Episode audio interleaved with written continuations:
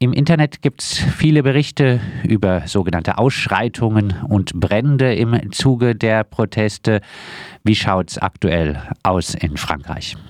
Also diese Tatsachen hat es tatsächlich gegeben.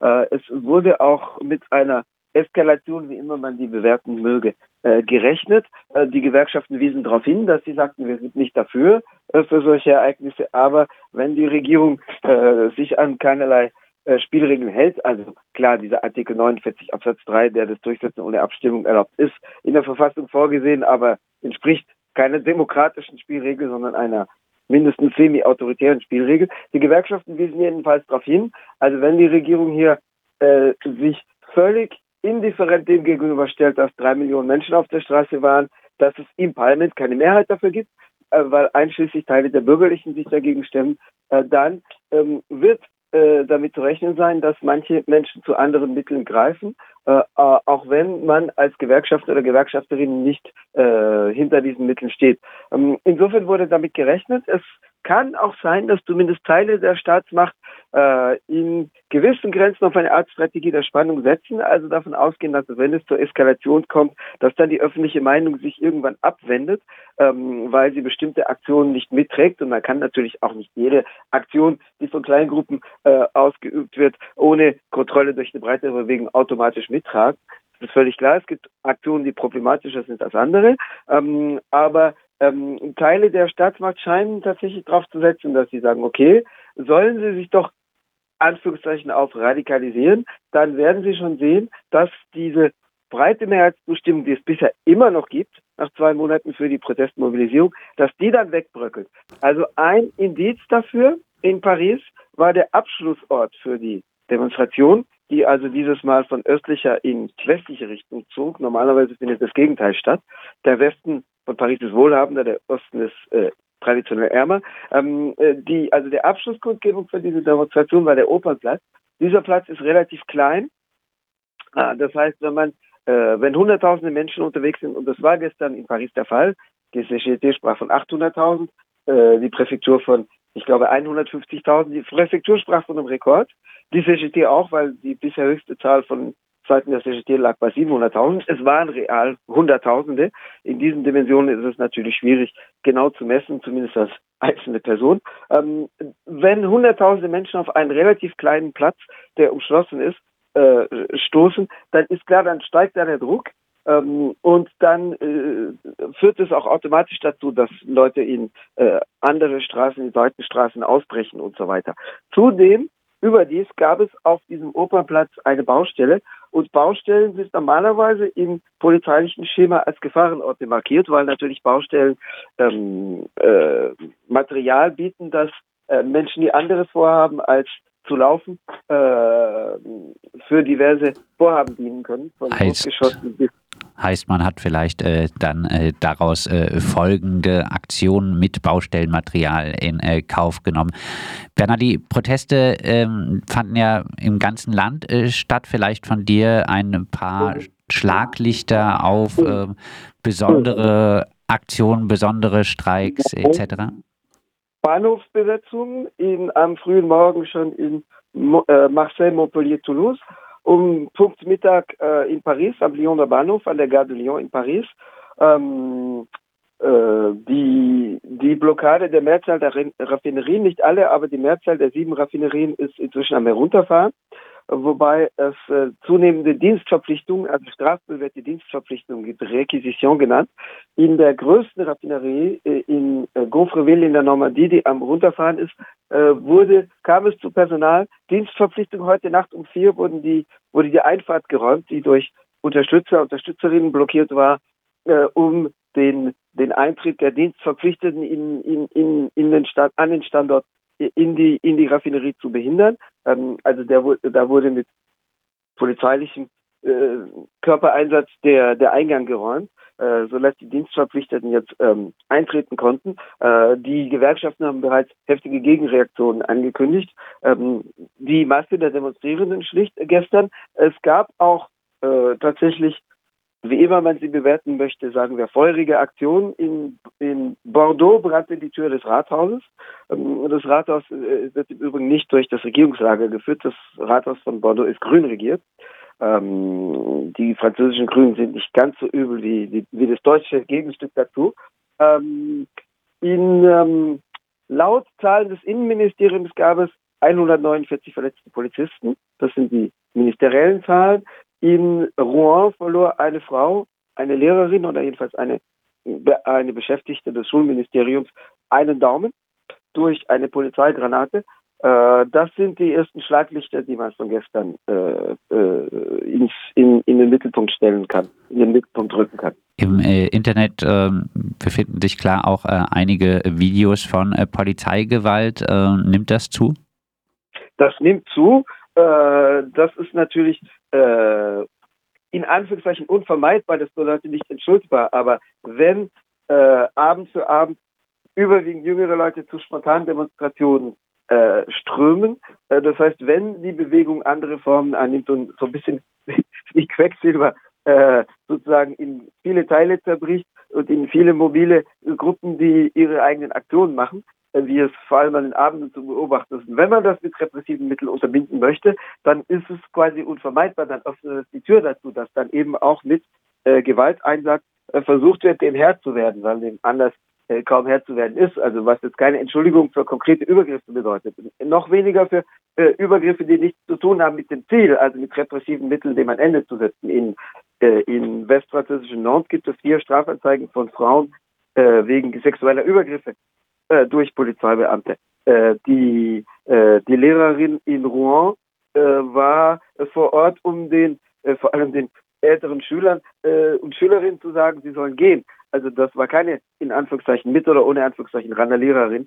Mm, das heißt, das entschuldigt keineswegs einzelne Aktionen, aber es liegt, also einzelne Übergriffe der Polizei, so, aber es liegt in der Natur der Sache. Das heißt, wenn eine Bewegung eben wesentlich unkontrollierte Reformen annimmt, als die vorher durch die Gewerkschaften aufgerufenen und auch mit Ordnerdiensten begleiteten Demonstrationen tagsüber, sondern wenn eine, wenn eine Bewegung multiple Formen annimmt, äh, viel nachts auftritt, viel unangemeldet auftritt. Und wenn, wenn auf dem Programm der Staatsmacht steht, dem repressiv zu begegnen, dann liegt es in der Natur der Sache, dass das gewaltförmigen Charakter annimmt. Wird äh, Emmanuel Macron äh, die Proteste überstehen? Das ist eine gute Frage. Also als Person überleben sicherlich. Äh, als Staatspräsident äh, stellt sich die Frage. Äh, er könnte auf jeden Fall die vier Jahre Amtszeit, die ihm noch bevorstehen, als Lame Duck, als lahme oder gelebte Ente äh, antreten. Äh, äh, eine Wiederwahl steht ja ohnehin nicht zur Debatte, weil seit der Verfassungsreform vom Juli 2008, vom 23. Juli 2008, der französische Verfassungstext nur zwei aufeinanderfolgende Amtszeiten eines Staatsoberhaupts zulässt. Das heißt, die Wiederwahl steht gar nicht zur Debatte. Das diente ihm im Übrigen auch als persönliches Argument, um zu sagen, jetzt Augen zu und durch. Ähm, es kommt jetzt nicht mehr auf Popularität dran, drauf an, ich habe eh keine Wahlagenda mehr. Aber äh, er könnte natürlich tatsächlich politischen Schaden nehmen. Also nicht nur, dass seine Popularität, womit zu rechnen war, im Keller ist. Er hat noch 28 Prozent Zustimmung. Das gab es allerdings für andere Staatspräsidenten vor ihm auch, etwa für Jacques Chirac.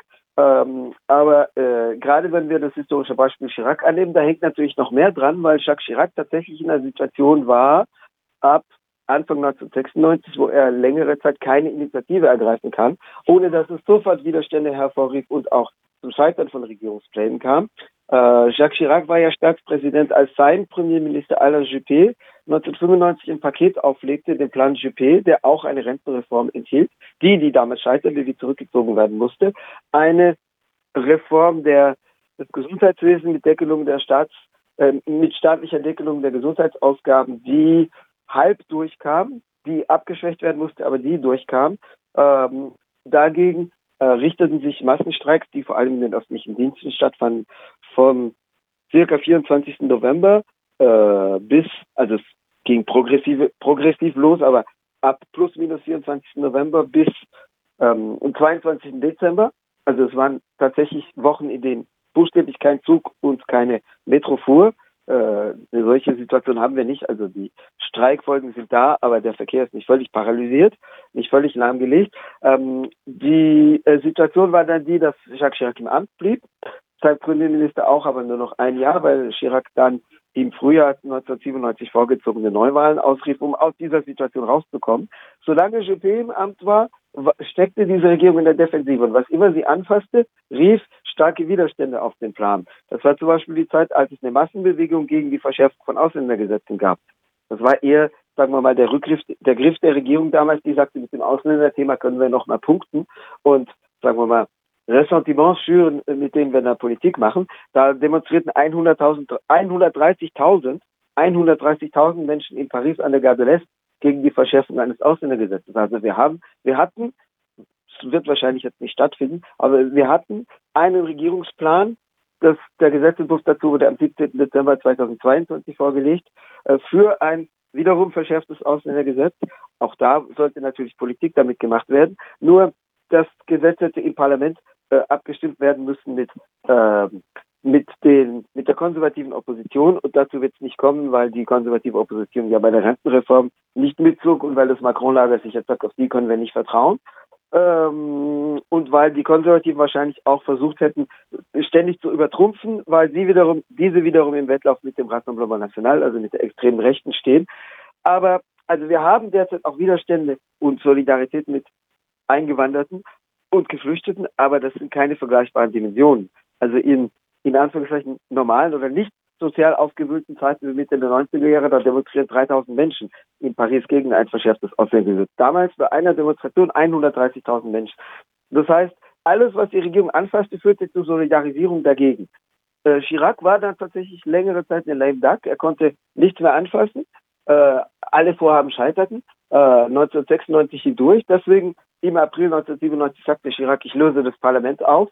Er musste dann eine gegnerische Mehrheit hinnehmen. Das heißt, er konnte nicht mehr durchregieren, weil der Premierminister aus dem gegnerischen Lager kam. Das war dann der Sozialdemokrat Lionel Jospin, äh, dessen Politik dann wiederum auch zu keinen substanziellen Verbesserungen führte, aber das steht auf einem anderen Kapitel. Äh, Chirac fand dann erstmals Handlungsspielraum wieder, als er 2002 wiedergewählt wurde. Wiedergewählt deswegen, weil Jean-Marie Le Pen sein Gegenkandidat war und gegen den hätte damals ein Besenstiel gewonnen.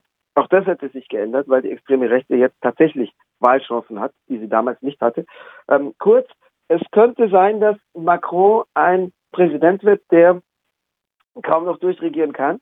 Äh, mit Rücktritt rechne ich eher nicht. Es gab jedenfalls bisher keinen Rücktritt eines Staatspräsidenten. Und eine Parlamentsauflösung deswegen auch nicht, weil es eigentlich nur noch schlimmer werden kann. Und natürlich klar ist, wenn Macron jetzt das Parlament auflösen würde, dass sein Lager dann äh, noch Schwäche abschneiden würde. Es sei denn, er macht ein zynisches Kalkül. Es gibt Menschen, die damit rechnen. Äh, das wurde auch in meinem Umkreis diskutiert. Der grünen Politiker Julien Bayou, früherer Parteivorsitzender der Grünen, ein jüngerer Politiker, der hat das sogar ausgesprochen. Das wurde vor 14 Tagen als seine These in den Medien diskutiert, aber die These wurde auch anderswo diskutiert. Bayou sagte, Macron könnte das zynische Kalkül haben, zu sagen, okay, wenn es zu einer Auflösung kommt des Parlaments, dann mit dem Ziel, dass die extreme Rechte jetzt an die Regierung kommt, damit sie zwei, drei Jahre lang die Misere regiert, damit dann 2027 nicht Macron selbst, der kann nicht wieder kandidieren, aber jemand aus seinem Lager ankommen kann und sagen, hier, äh, wir erlösen euch von dem Unfug, den die extreme Rechte da anrichtet und ihre Inkompetenz, ihren, ihrem, ha ihrem äh, Hadern mit der Europäischen Union, äh, ihrem Hadern mit der Wirtschaftspolitik. Ähm, es sieht allerdings deswegen nicht danach aus, weil Macron jetzt explizit, er hat ja am Dienstag sich im Fernsehen geäußert und am Vortag vor der Parlamentsfraktion explizit eine Auflösung ausgeschlossen hat. Also das hieße, er würde äh, sein Wort brechen. Einige Spekulationen. Äh, also auf jeden Fall äh, am Ende kurze Antwort. Ähm, wie wird sich die Bewegung entwickeln? Es äh, geht zumindest in der öffentlichen Wahrnehmung vielleicht mehr hin zu direkten Aktionen. Streiks sind teuer. Ja, wie bewegt sich das? Wird sich die Bewegung weiterentwickeln? Das ist die Tendenz, wobei die Streikfront auch nicht abgerissen, äh, äh, abgebröckelt ist, sondern es gibt schon den Aufruf der Gewerkschaft zum nächsten Aktionstag am kommenden Dienstag, am 28. März, was ja richtig ist, die Dynamik nicht verpuffen zu lassen, sondern jetzt schnell nachzusetzen. Äh, das heißt, der Druck ist schon da und es gibt eine Komplementarität, sozusagen einen begleitenden Charakter von Streikbewegung und anderer Bewegung, Jugendbewegung, eher einer Demokratiebewegung, die sagt, dass sie gegen die Art des Durchregierens, wo nicht mal mehr das Parlament abstimmt über die Regierungsvorhaben. Ähm, es gibt parallel dazu, äh, sagen wir mal, längerfristig, es gibt noch die von manchen Oppositionspolitiker Politikerinnen gehegte Hoffnung auf die institutionelle Lösung, nämlich dass das Verfassungsgericht, das hier angerufen wurde, die, von mehrerer Seite angerufen wurde, die das Reformgesetz kassiert. Das wäre die institutionelle Lösung. Ähm, es würde vielleicht Macron ein Problem äh, nehmen. Ähm, äh, es gibt äh, aus längerer Sicht die Option, es gibt in der 2008 geänderten Verfassung ein, äh, einen Form von Referendum, äh, die auf einer Volksinitiative beruht. Das heißt, ähm, wenn eine bestimmte Zahl von Parlamentariern und Parlamentariern einen ausformulierten Gesetzestext äh, einer Volksinitiative übergibt, dann müssen Unterschriften gesammelt werden. Wenn 10 Prozent der Stimmberechtigten, das sind allerdings 4,5 Millionen Menschen, weil es 45 Millionen Wahlberechtigte gibt, wenn 10 Prozent sich in Abstimmungslisten eintragen, in Referendumslisten, dann muss ein Referendum darüber stattfinden. Äh, die Gewerkschaften bereits die linken Oppositionsparteien dabei unterstützen würden, Unterschriften zu sammeln. Das hat es noch nie gegeben. Die Hürde ist natürlich sehr hoch. Aber das ist eine Option, ein Eisen, das die Gewerkschaften noch im Feuer haben, was aber nicht bedeutet, dass sie jetzt nur Unterschriften sammeln und sonst brav zu Hause bleiben, sondern wie gesagt, die, der Druck der Streiks und Aktionstage soll auch aufrechterhalten bleiben. Der nächste, das ist schon der zehnte, äh, soll am kommenden Dienstag, den 28. März, stattfinden. Soweit unser Frankreich-Korrespondent äh, Bernhard Schmid aus äh, Paris und äh, wir, denke ich, werden dann auch äh, wieder äh, mit ihm telefonieren, was den Fortgang ja. der Proteste angeht.